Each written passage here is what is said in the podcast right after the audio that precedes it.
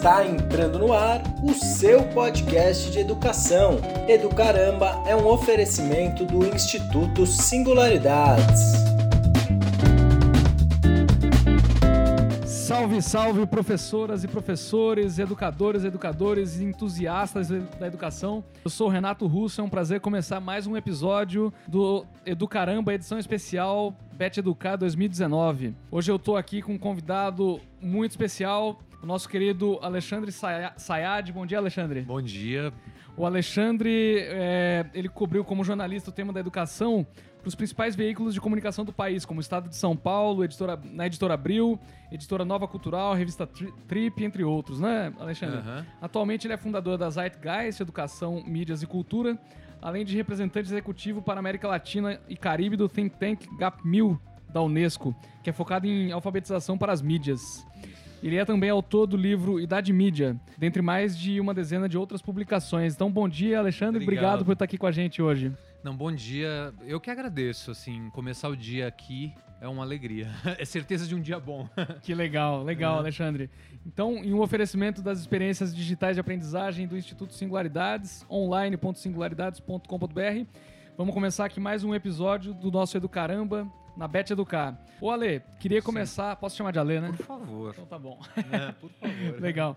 É, para começar aqui então, para a gente quebrar o gelo, queria que você contasse é, para mim, para o público, uhum. como é que era o pequeno Alexandrinho tá. na escola, na sala de aula. Perfeito. Como é que era? Era o terror da escola? Era um aluno aplicado? É... Como é que era o Alexandrinho? É... Você sabe que a, a, minha experiência ajudou um pouco, assim, na escola. Acho que todos nós, é, é aquela história, né? Você vai numa festa, se você fala que trabalha com educação, você acabou a tua festa, né? Todo mundo quer falar com você.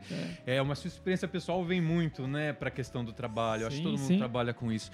No meu caso, me ajudou muito a entender, sobretudo quando eu converso com gestores públicos, algum caminho enviesado que eu acho que às vezes o gestor público na posição que ocupa, sobretudo o cargo de executivo de secretário de educação, ministro da educação, é um equívoco que eles fazem, porque é o seguinte, eu adorava estudar, né? Eu adorava estudar e eu Legal. até até o eu, eu, eu, sempre fui muito curioso e até o nono hoje nono ano eu era eu estudava muito mas com gosto, não era uma coisa que me dava pesadelo. Não. É. No ensino médio eu fiquei mais zoão, assim. Eu fiquei mais zoeiro e tal. É. Mas até o nono ano eu estudava muito. E o meu ensino médio foi na busca. Acho que eu mesmo tentei lá construir uma educação que fizesse sentido para mim, sabe? Que legal. Mas o, quando eu digo dessa comparação, Renato, é porque é o seguinte: embora eu gostasse de estudar, e eu tive experiências em escolas muito conteudistas em outras muito abertas para outras habilidades socioemocionais, outro tipo, outro perfil de escola. Eu acho que muitas vezes o, o gestor público se equivoca porque ele pega o exemplo de quem gosta de estudar para justificar que a escola conteudista é, uma, é um modelo correto. Perfeito, interessante. Né? Então, assim, eu, apesar de gostar de ah. estudar, eu não acho que o modelo de escola que eu estudei seja o modelo correto para a sociedade brasileira e para o tempo de hoje. Né? Então, eu já vi muitos, muitos gestores assim de alto calibre, gente qualificada falando mas eu sempre gostei. Por que, que não dá certo essa escola é. desse jeito? Eu sempre gostei de estudar. Estudar pode ser um prazer. Mas eu tenho certeza que eu fiz parte de um, de um, de um grupo pequeno, mesmo da minha época, da minha sala, do ah. meu grupo. Então isso Perfeito. me ensinou muito. Que legal. E aí do Alexandrinho lá, uhum. é, estudioso, uhum. depois um pouco zoeiro. É. pra, Acho que um prazer pelo um... aprendizado, claro, mas assim, menos, menos aquela tensão, não, aquela obsessão, é. né? Sim, é, sim. É que fazia outras coisas, né? Fazia outras Tinha outras, coisas, outros é. prazeres é, ali enquanto. Exatamente. Legal. É, e aí, depois dessa, dessa trajetória, desse, desse, dessa experiência do Alexandrinho para o jornalismo e depois para a educação, como é que, como é que você, de uma formação em, é, como comunicador, foi migrando para um comunicador dentro da educação hoje, né? É, foi curioso, porque eu, quando estava na beira de fazer essa escolha precoce, né, que a gente tem que fazer. É, eu estava numa divisão muito diferente, que era uma divisão entre a psicologia, a psicanálise e a comunicação. Essas sempre foram minhas duas áreas de maior paixão, assim, né, para cursar. E eu só não fui para psicologia porque na, na minha época, estou falando isso de 1994, é, a psicologia era um, um, curso que não existia uma possibilidade de meio período, ela era integral obrigatoriamente. Uhum. E eu sempre trabalhei, sempre gostei de fazer coisas. Então, com 16, 17 anos, eu já fotografava. Legal. E aí vendia as fotos, uhum. e tinha uma grife grunge depois, do, na época do Nirvana. Uau. É, eu fazia umas coisas assim e eu falei, putz, se eu ficar só na faculdade o dia inteiro... É. Então, e também porque eu achava que era caro. Eu queria PUC, era caro. Uhum. Meu, eu, eu, vim de uma família, assim, de classe média alta, tradicional paulistana, mas naquele momento do plano Collor e tal, a minha uhum. família quebrou. Uhum. Então eu nessa minha virada de, que é um retrato clássico, né? Claro. Nessa minha virada aí de 17, 18 anos, a minha família estava quebrada. Então, se eu entrasse numa PUC psicologia, que era o que eu desejava, eu não ia ter condições, eu ia ter que Perfeito. trabalhar e não ia ter tempo para trabalhar. Então era inviável. Só que eu fui para Londres, é, juntei dinheiro porque eu fui barman um tempo, profissional mesmo e tal, juntei um dinheiro meu e fui para Londres onde eu estudei inglês né, isso no meio da faculdade uhum. de jornalismo. Na verdade, eu fiz, comecei a fazer publicidade, fui para jornalismo. Aí no meio, no fim, na, no último ano de jornalismo, fui para Londres e lá eu tive contato com a BBC, no fim dos anos 90, com a BBC, uhum. pro ano 2000. E a, o site da BBC, naquela época, era uma. A gente tinha no Brasil, era quase que um fla-flu no Brasil a internet nessa época, porque uhum. você tinha o Ball e o UOL. Eram os dois portais Sim. que disputavam a audiência brasileira. E o site da BBC ensinava cinco línguas gratuitamente. Genial. Já, em 99. Uhum. Tinha câmeras, é, é, live webcams, que hoje é a coisa mais comum do mundo que a gente está fazendo aqui. É. Na época não era. Já tinha é, 20 espalhadas por Londres, onde você gente. acompanhava Londres em tempo real, as é. esquinas. É apaixonante, Cara, né? Apaixonante. Aquela é. coisa da comunicação começou a entrar com a educação. E eu voltei pro Brasil falando o seguinte: olha, eu vou parar jornalismo. Porque eu já, eu já na faculdade eh, escrevi para a revista Educação, para a revista Ensino Superior, para o Guia do Estudante de Abril. Eu, eu, já tinha uma ginga sim, assim, sim. Uhum. o Estadão um pouco. Eu falei, não, vou largar e vou para psicologia. Porque aí eu consigo fazer mais coisas. Mas quando eu tive uma sorte, que acho que sorte não é palavra, de conhecer o Gilberto de Menstein naquela época, ele estava montando a cidade escola que legal, aprendiz. Que legal. Que é uma, era, foi uma experiência de educação comunitária e educação pela comunicação. E, ele, e eram cinco pessoas. Ele falou: vem fazer parte desse time. Imagina, eu tinha 23 anos, 22 uhum. anos, 23 anos. E ela falou, aqui você não precisa desistir do jornalismo. O Gilberto me falou quase paternalmente. Ele falou, você não vai precisar largar. Se forma e você vai achar uma maneira de fundir essas áreas. Ao mesmo tempo, eu fui redescobrindo o Brasil depois de dois anos que eu voltei, que eu via que o Ismar Soares, na USP, estava fundando o NCE. Sim. que é o Núcleo de Comunicação e Educação. Uhum. E aquilo, academicamente, fazia muito sentido também. Né?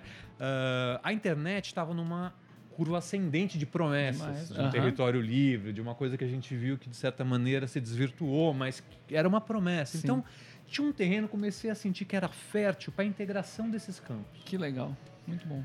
Não se falava em inovação desse jeito uhum. que se fala. Acho que essa é uma palavra que o mercado trouxe é. muito. Acho que o mercado inovação trouxe. é a palavra, a palavra inovação, inovação não o conceito. É, é claro, claro. Porque se você for pegar historicamente, a inovação fez parte da educação é, de alguma claro, maneira, claro. né? Mas acho que o termo inovação vem muito com o mercado. Então não se falava essa palavra. Mas eu, eu no fundo achava que eu estava fazendo isso, uhum. assim de alguma maneira, Sim, mas que eu não usava essa palavra. Perfeito, legal. E nem me colocava como um inovador, não. Uhum. Tava como um, um aprendiz do Fernando Rossetti, uhum. que é um super jornalista de educação, foi um dos primeiros, aliás a gente, vocês querem, assim, às vezes eu, quando eu quero entender alguma situação da gestão do Paulo Renato, que foi uma gestão de oito anos, né, uma gestão longa, eu preciso focar é, num momento da gestão do Paulo Renato, eu vou buscar os textos do ah, Fernando ah, Rossetti legal, na Folha. Legal. Porque o Fernando Rossetti foi o cara que, de certa maneira, aterrou o jornalismo de educação no Brasil. Aterrou no sentido de colocou no chão, de prendeu no chão. Não enterrou, aterrou. né? Legal. E eu acho que todo o Antônio Góes, toda essa geração é pós-Fernando Rossetti. Uhum. Eu me incluo. Acho que a gente aprendeu muito com o Fernando e com o Gilberto, que também voltava de Colômbia, né?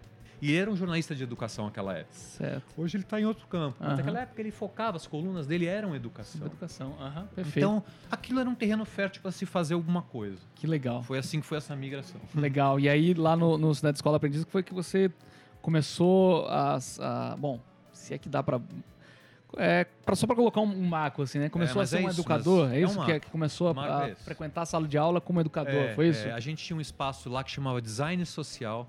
Em que 2000, legal, que legal. Que é o nome engraçado. E ele era quase como um espaço maker que é uhum. hoje.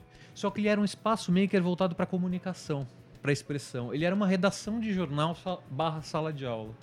Então a gente, o Fernando trazia muito isso de ter a referência de uma redação como espaço ideal de uma sala de aula, onde um professor é um facilitador, ele circula entre as mesas, ele olha os outros jornalistas ou os pares por bancadas baixas. Uhum. As editorias têm que se inter... Você nunca vê uma matéria igual em duas editorias num Perfeito, jornal. perfeito. Né? Ah, Porque, na verdade, as pessoas se conversam na aham. redação, né? Então, todo esse princípio da redação sala de aula, tudo isso começou a nascer no aprendiz. Que Ela foi legal. lá mesmo. Que legal. É lá mesmo. Bacana. E eu queria que você comentasse, tu- você, você- começou a trazer um pouco dessa coisa daí do comunicação, né? E, e eu queria que você contasse um pouquinho da sua percepção sobre o que era 15 anos atrás, né? Ou É. mais, mais de 15 anos, né? É, você- 20 anos você se- praticamente. É. uhum. de lá pra cá, ou primeiro lá, como é que era? Eu acho que você está contando um pouquinho, né, É. dessa percepção. Eu queria que você explorasse um É. pouquinho mais essa, esse tema é, de 20, 15, 20 anos atrás. Claro, é, teve uma, uma grande evolução. Eu não sei se foi uma evolução, mas teve uma. Evolução sempre tem, né? Sim, sim. Mas acho que foi uma, uma ampliação de campo. Tá? Pelo seguinte, é lá atrás, quando o Smart. Há 20 anos, hoje, na verdade, o pessoal é, costuma a colocar os 20 anos de educomunicação este ano. Aham. né? Um, é um marco que o, o, o, o NCE está colocando, o ABP do COM está colocando. Mas se você for olhar lá atrás, é, a educomunicação, obrigado, a educomunicação, ele já, já era uma digestão de coisas que aconteciam desde os anos 30. aham. Então, se eu colocasse assim, quem são os patronos dos trabalhos de comunicação Boa. e educação, do mídia livrismo, de todos os trabalhos Uhum. que a gente faz, é o Frenet e o Janusz Korczak, Legal. para mim. São esses dois caras. Legal. tá? Esses caras que lá atrás, em sistemas diferentes, um formal e outro informal, colocaram essa luz da comunicação no nosso mundo junto com a educação. Aham. O Ismar cunha esse termo, junto com outras lideranças latino-americanas, num fórum internacional em 98, em São Paulo, na USP. Na minha cândida ingenuidade, naquela época, eu adotei é, integralmente esse tema, porque eu entendia pouco conceitualmente o que ele significava. No fundo, a- os nomes trazem conceitos diferentes. Claro. Mas por outro lado, eu fiz um exercício para mim mesmo. Eu resolvi não ser escravo da academia. É uma proposta de vida que eu fiz para mim. Uhum. Posso dar um golinho no meio? Claro, fica à Tá. vontade. Eu acho que tem um problema que não é da USP, não é do SMAR, é da Universidade Brasileira. Aham. Aliás, o SMAR é o que menos tem. Aham. Eu sou fãzaço Sim, dele. sim. É que você, você- quando você trabalha conceitualmente, você vira escravo do conceito. Perfeito. E você não consegue hackear o conceito. Aham. Você não consegue hackear o conceito. Você tem que sempre olhar para o Aham. conceito e se referenciar a ele. Quando eu vejo, eu fiz uma pós-graduação em novos negócios em Berkeley. Em Berkeley, que é uma universidade maluca, é bem maluca, eu Aham. percebo que você vai na universidade para, óbvio, ter contato profundo com os conceitos, mas para na prática você hackeá-los e devolver de outra maneira Perfeito. para a perfeito. universidade. No Brasil você Legal. não devolve. Aham. Você não devolve o conceito revisitado. Fica ancorado ali. Você e- fica ancorado. Aham. Então, eu, eu gosto da educomunicação. Acho que a educomunicação é- ela tem uma cara latino-americana desse trabalho. Ela tem uma cara bem latino-americana, uma cara de grassroots, dos movimentos grassroots Aham. sociais do Brasil mesmo. Movimento sindical passou pela educomunicação. A- a- As comunidades eclesiais de base da Aham. igreja. Só que é, eu acho que hoje você tem muitos outros termos que definem essa relação desses dois Olha campos. só. Interessante. Né? É, Ela já existiu antes? Já, porque quando a educomunicação nasceu, a media literacy a Uhum. mi- eh, na- nos Estados Unidos, a media education na Europa, information literacy depois se fortalecendo, também são Uhum. conceitos que já estão circulando. O media literacy na época muito funcionalista nos Estados Unidos, muito voltado para usar o computador, para fluência digital, que até Aham. hoje ainda se usa muito nesse campo. né? Que o letramento é, digital, né? letramento digital, aham. né? Mas você vê que tem uma, uma miríade de, uma miríade de termos. E eu acho que cada um traz um lado positivo, assim. Eu acho que o termo que hoje está se usando muito, eu acho que ele é ele urge enquanto termo é educação midiática. Eu gosto disso Legal. né? E tem um fator da educomunicação que eu não abro mão, que acho que é a coisa mais bonita que ela tem, que é de você abrir espaço de expressão para todos. Né? O princípio básico da educomunicação tem uma diferença conceitual muito importante entre os outros termos da educomunicação. A educomunicação, segundo o Ismar e os, e os fundadores desse, desse conceito, ela prescinde você trabalhar em ecossistemas comunicativos, ou seja, sistemas de comunicação onde você quebra barreiras de expressão, né? Então vamos dizer, aqui eu posso dizer que a gente está fazendo um pouco de educomunicação, porque você tem a, a comunicação oficial da BET, você tem a programação oficial da BET, mas vocês têm uma célula aqui. É, é. Vocês têm uma célula de uma expressão diferente e tal. Isso aqui é educomunicação. Acho que o Smart, se estivesse aqui, ia falar a mesma coisa. Aham. É, agora, e às vezes a, a educação midiática tende a olhar para um lado mais funcionalista e esquece disso um pouco, né? Perfeito. Então, assim, eu fico. No livro eu questionei muito isso, nesse livro Idade de Mídia que eu fiz, e, e às vezes tem uma, algumas entrevistas que eu sou até antipático, assim, na internet falando disso. Parece que eu estou desprezando. Até eu lembro que uma época o pessoal da USP ficou chateado por conta de uma entrevista que eu dei, que parecia que eu tava. Pelo contrário, o Ismar, o Ismar é meu grande patrono acadêmico. Né? Perfeito. Aham. Mas eu acho que você precisa circular livremente nesses termos. Claro, e, e eu acho que você trouxe um- uma, uma expressão legal aí de hackear, né? De buscar uma, um- quase uma antropofagia aí, né? Você vai, É eu acho que é antropofágico. pega puta, ali, por natureza. absorve conceitos, É. se apropria dele e propõe uma, uma né, Aliás, alterações. o. Singularidades tem comido muita gente no sentido antropofágico. porque eu acho dúvida, que sem o movimento do Singularidades é antropofágico. né? Muito, Quando, quando o muito. Miguel fala, vou trazer a, a cultura pop. É. Né? Ou quando você traz a- a- o medialivrismo, a expressão. né? Isso Claro. tudo digerido vai, na- vai fazer nascer uma outra É coisa. isso. Né? É isso, bem, É, bem eu- interessante esse ponto de vista. Uhum. E aí, no Brasil, de uma forma geral, bom, o Brasil é um país enorme, com diferenças, né? Dentro da cidade de São Paulo, imagina É. São Paulo, Belém, por exemplo. Mas queria que É. você contasse um pouquinho do cenário É. da educomunicação hoje aqui no Brasil. É. O que, que você tem visto de coisa interessante, Tem, de discussões, gente fazendo? O que, que você tem visto? É, Ren- Renato, tem assim. Eu vou, o que que eu posso te dizer? É, mudou o perfil dos projetos. Aham. Tá? Em 20 anos mudou muito esse perfil. Só que não.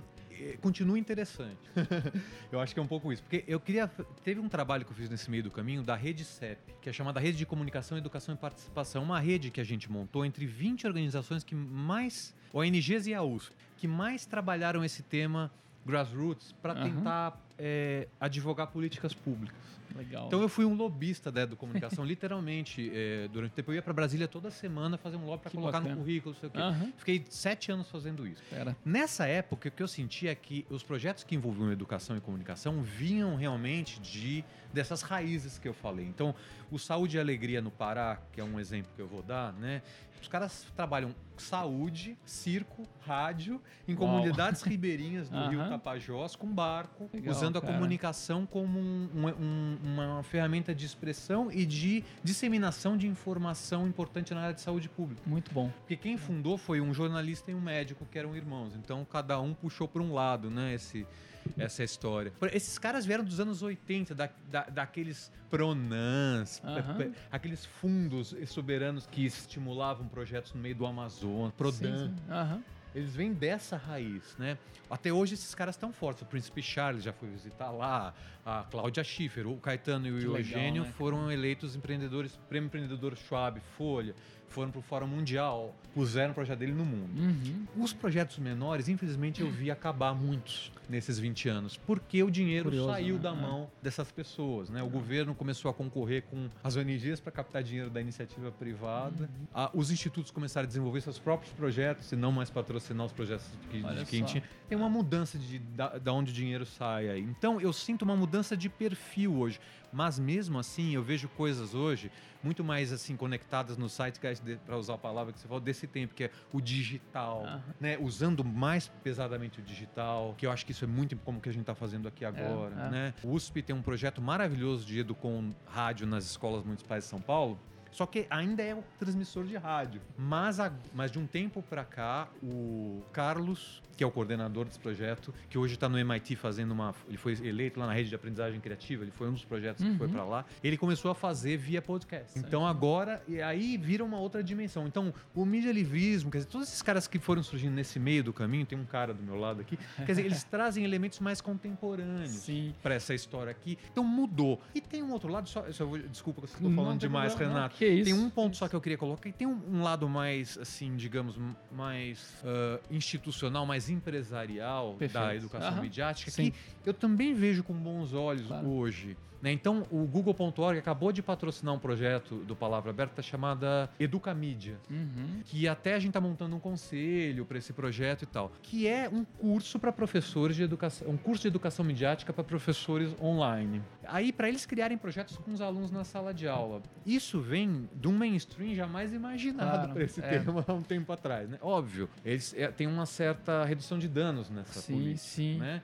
Mas é, é válido. O curso é muito bom. Que legal. Eu fui acessar é muito bom, assim, de conteúdo. E eu topei até montar esse conselho, estou montando esse conselho, porque eu achei bom. Então mudou o cenário. Uma certa contaminação com muitas aspas e sem juízo de É. valor, mas de, um, de, de mindsets de, por exemplo, do design, do, do, do- do- startup, do design né? de- dos games. é, da cultura do geek, digital, né? da cultura geek. Ah, eu acho que isso areja, porque, gente, esses caras que eu trabalhava na rede CEP, a gente são maravilhosos, meus amigos até hoje. Mas era uma discussão, eu me sentia nos anos 60, às vezes, na guerrilha, entendeu?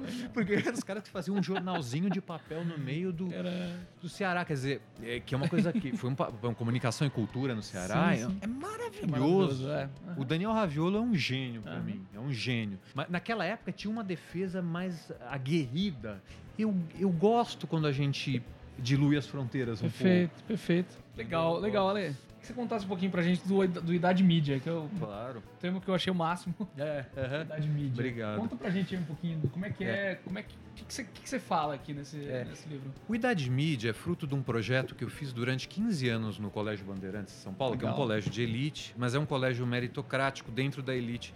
A meritocracia funciona em pequenos nichos, né? Desde que você nasce no mesmo dia, na É. mesma hora, e com as mesmas condições financeiras e o mesmo acesso. Aí você saiu do mesmo é, lugar. É um experimento. É um experimento, né? É, e, mas o Bandeirantes me deu uma liberdade de criar um projeto desde 2003, é um projeto de que envolvia comunicação e educação lá dentro, para os alunos colocarem a boca em novos projetos de Legal, mídia. legal. Então, eles me deu, ele me deu liberdade total. Pra você ideia, em 15 anos que eu trabalhei lá, nunca, nunca nenhum diretor ou professor me pediu para ler nada antes de ser publicado. Então, isso para mim foi a carta branca que eu tive, né? Bom, E foi um grande laboratório de experimentação que entrou para o currículo. Quer dizer, hoje ele está dissolvido dentro de português como um elemento da área. Mas ele começou como um projetinho extracurricular. E nessa, é um pouco essa história que eu contei para vocês aqui, mas mais voltada para o que foi no campo, é o que está nesse livro. que legal, né? bacana. Eu não me sinto dono desse nome, porque quando eu fui pensar quando é que eu. Eu não consegui achar muito bem as referências. Eu lembro que quando eu pensei nesse nome, eu tinha lido alguma coisa do Humberto Eco, Aham, que ele citava isso. Perfeito. E eu fui buscar depois, até quando eu fui escrever o livro, pra falar: olha, não fui eu que eu queria tomar um processo. Claro, é, E nem tinha vaidade de ter sido. claro. Mas eu não achei essa referência. Aham. Então, aí eu perguntei pro Gilberto, que o Gilberto estava muito próximo de mim nessa época. E eu falei, Gilberto, você lembra? Gilberto de Menstein, que é o Menstein, prefaci- que fez que o fez prefácio aqui. e que foi o cara Legal. que, na verdade, como eu tinha 23 anos quando conheci essa história, foi o cara que falou pro Mauro Aguiar, que é o dono do Bandeirantes, falou: olha, esse- confia nesse Ah, garoto. que legal. que Então, assim, legal. eu fui Aham. muito grato por isso, né? E aí eu falei, Gilberto, você que inventou esse nome? Eu lembro que eu, eu citei esse. E a gente não lembrou mais. Então, hoje eu vi que um grande empresário da, da, da publicidade Aham. lançou um, vai lançar, ou tá lançando um livro que vai usar esse termo pesadamente. É mesmo, né? É, aí um amigo meu da publicidade, que é o Luiz Creife, é, me ligou falando: Olha, eu vou acabar com esse cara, ele tá usando o teu nome. Falei, cara, relaxa, tá bicho. tudo bem, né? Tá tudo bem, não fui eu que inventei isso. Tá certo. Legal, legal, Ale. E, e conta pra gente então um pouco do que você tá fazendo é, com a é, com a, Unis, com a, com a Unesco, né? Desculpa. É, é. Com a Unesco, que é o GAP É. 1000, né? GAP conta um 1000, pouco dessa, é. dessa história. É, Eu sempre tive um prazer, eu, bom, falar uma coisa que é, é, é- é causa ganha, né? Quem não gosta de viajar e conhecer outras culturas, né? Não existe ninguém, né? Que não goste. Na nossa idade, quer dizer, da de vocês e da minha, sobretudo. Claro. Então, eu, embora eu não tenha feito international affairs, nada disso, eu sempre gostei de trocar com gente de fora, coisas do Brasil, né? Então, eu tenho uma rede lá fora muito grande. Então, eu sempre tive envolvido nessas causas com os acadêmicos lá fora, Aham. é, com pessoas é, de órgãos multilaterais. É uma troca intensa. Até que em 2014, é, aconteceu na Nigéria, 2013, em, em Abuja, que é a capital da Nigéria atual, é, um, um encontro que a Unesco pretendia, um encontro pan-africano de media literacy, quer dizer, basicamente africano, mas que o Alton Grizzle, que é o coordenador dessa, dessa área de liberdade de imprensa, falou que queria um representante por continente para a gente montar uma aliança Que legal. que fortaleça. Até uma semana antes do encontro não tinha ninguém da América Latina. Aham. Aí um, um- o Guilherme Canella, que é um executivo da Unesco do Uruguai, me ligou no celular, que é um cara que eu não tinha um contato há algum tempo, um cara brilhante, me ligou e falou: olha, se você não for, a gente não vai ter representante. Caramba. Em uma semana eu fui para Brasília e tirei o visto, porque você precisa de visto para Nigéria, Ah é burocrático e não tem representação em São Paulo, você tem que ir para a embaixada. Fui para Brasília, tirei o visto e em uma semana eu estava em Abuja para esse encontro. E de Abuja para cá aconteceu muita coisa. né? Aham. Basicamente, o Gap Mill, que é, que é uma sigla horrorosa para Global Alliance for Partnerships on Media and Information Literacy. Legal, legal. Ou seja, uma aliança global para fortalecimento desse tema, Muito bom. né? com todos os stakeholders. Então, se eu te falar assim, Deutsche Welle tá com a gente, Museum de Washington, aquele museu das Uhum. notícias, não, Museum tá com a gente. E aí você tem um representante eletivo para cada região. Então eu estou trazendo, estimulando eventos, alianças na América Latina e Caribe.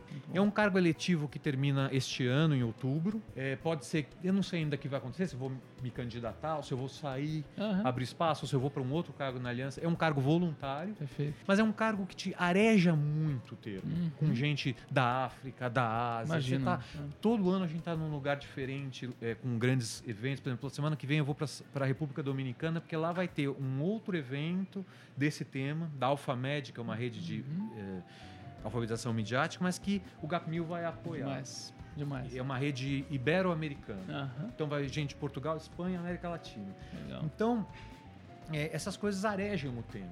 E eu acho que um pouco do que eu falei, da você falou da antropofagia, Aham. eu gosto muito quando eu tô fora, porque o olhar do estrangeiro, desde Albert Camus, é muito valorizado, passando por Caetano Veloso, o estrangeiro é fundamental Perfeito. na nossa, na nossa vida. Sem dúvida, sem Né? dúvida. Uhum. Que legal, é. E, bom, é, o papo tá ótimo. Não, eu adorei. Mas-. Gostei A muito. gente. É, eu queria que você. é, antes da gente voltar pro nosso momento tenura, queria saber se tem algum, algum, é, alguma mensagem pra deixar pro, pro pessoal que tá assistindo a gente, que tá escutando, algum- alguma Ah. coisa livre aí do microfone pra você. Não, eu acho que assim, é, eu gostaria de. eu Acho que a audiência deve ser de educadores, né? Basicamente. Majoritariamente sim, é. É, eu, eu me considero um educador e eu, eu tenho uma coisa que eu digo, acho que eu falei aqui, que eu gosto muito e eu, eu já arrumei muita briga por causa disso, mas eu falo isso de coração aberto. Eu acho que é, a academia ela é fundamental para a gente cra- cravar o nosso marco zero, mas Legal. não o nosso marco Ah. final. Olha só, muito. Né? A academia é um ponto para marco zero, Perfeito. Mas ela não é um ponto para marco final. Então, é, hackeiem a academia, sejam antropofágicos, tragam novidade para os conceitos, não se alimentem. E eu acho que o grande mérito de singularidades, e eu acompanho desde a época da Gisela Wasco, Aham. que era quem fundou, e a minha Sim. amiga até hoje, é- sempre foi legal. Ela é genial. Né? É assim, é você não transformar um curso de pedagogia numa faculdade de arqueologia. Porque eu Excelente. acho que assim, 90% dos cursos de pedagogia do Brasil são arqueologia. Aham. Assim, e o que a antropofagia, eu adorei o que você falou, é, prega é que você coma, digira tudo e devolva para o mundo de uma outra maneira. Esse é o princípio Aham. modernista É antropofágico. Então, eu acho que a, a- a educação precisa disso. Quer dizer, se você é educador, tome a cátedra como marco zero do seu trabalho, mas não como marco final. Uau. Subverta. Legal. Provoque seus orientadores, Aham. provoque seus professores, traga coisas da cultura pop, da cultura Aham. contemporânea, das tecnologias. Que legal. É Muito isso, bom, né, Ale. Desculpa se eu falei demais, Que mas isso? Não, não. eu olhei pra você me deu uma vontade de falar, não sei porquê. Muito bom, cara, muito bom. Excelente estar aqui com você, cara. E Obrigado. pra gente, pra gente encerrar, então, eu queria que você. A gente sempre abre para os nossos convidados e convidadas a É. oportunidade de homenagear um professor, uma Isso. professora que tenha Uhum. feito a diferença pra você É. quando pequeno. É. quando Então, eu, criança. eu estudei numa escola chamada Gávea, uma escola onde muita gente, inclusive o Caetano e o Eugênio que fundaram o Ah, Saúde e Alegria, estudaram no Gávea. É. Era uma escola totalmente disruptiva. Eu estudei até a oitava série, antiga oitava série lá. É no meio do Real Parque, numa chácara, no Real Parque Morumbi, lá perto do Palácio, lá pra baixo. Sei. Hoje é um condomínio Existe de prédios. A escola Não, não, fechou. Eu saí porque fechou. Só por Olha isso. só. É, muita gente legal que está hoje fazendo coisas diferentes estudou lá. É, e lá eu, a diretora era a Laura Góes, que hoje é uma senhora muito doce, é, avó da- do Antônio Prata, da Maria Prata. Ah, é, eles estudaram lá. O Antônio é um ano mais velho que eu. Então, Que galera, ela, hein? ela já tinha uma cabeça fantástica. Hoje- Ela é carioca, hoje ela está em Petrópolis com uma pousada de charme Genial. tocando a vida dela, ela vendeu aquele terreno. Agora, uma coisa que eu aprendi com ela, eu, eu tava- imagina, ela era uma escola enorme. Ela me pegou um dia, ela leu uma redação minha na sexta série, antiga sexta série, que, que lascava pau na farra do boi. Uau. Que era um que é aprendendo a desfazer dissertação, tópico frasal. Sabe Que aquela época que você aprende? E ela me chamou na sala dela e falou: Olha, tá interessante o seu texto. Esse era o cuidado que ela tinha. Imagina, um cara que ela nem me Nossa. conhecia, me tirou da sala. Falou, tá tão interessante, eu vou falar com a Folhinha, que era o caderno da Folha, para criança, para publicar. Que E bacana. saiu na Folhinha. Olha só. Cara, essa que- foi a coisa mais legal que assim, foi a maior educadora que passou pela Que minha faísca, vida, né? cara, Que- que porque coisa eu falei educação é isso. É. Ela ali, ela tinha um contato com cada bacana, pessoa de lá, sabe? Que Hum, bom. Isso pra mim é educação. então legal. pra Laura Góes que deve estar agora enfurnada numa pousada, Uma de pousada. charme em Petrópolis, que não vai ouvir isso.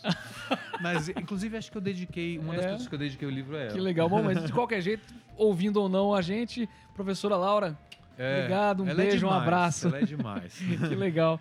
Ale, muito obrigado mais uma vez pela presença. Foi um prazer estar com você aqui O hoje. prazer é todo meu. Como a gente falou ontem com a Letícia Lili que teve com a gente, deixar a gente ficar aqui três Não, dias, eu né? adorei. Batendo papo. A gente fala, a gente fala um cafezinho depois. É isso aí, legal, Ale. Então, muito obrigado pra você. Bem-vindo sempre aqui Obrigado, no Singular. Paulo, também. Vitor, obrigado. Viu? Legal. Então, obrigado a você que acompanhou a gente também. Esse foi mais um episódio do Educaramba, edição especial Bet Educar 2019. Valeu e até já.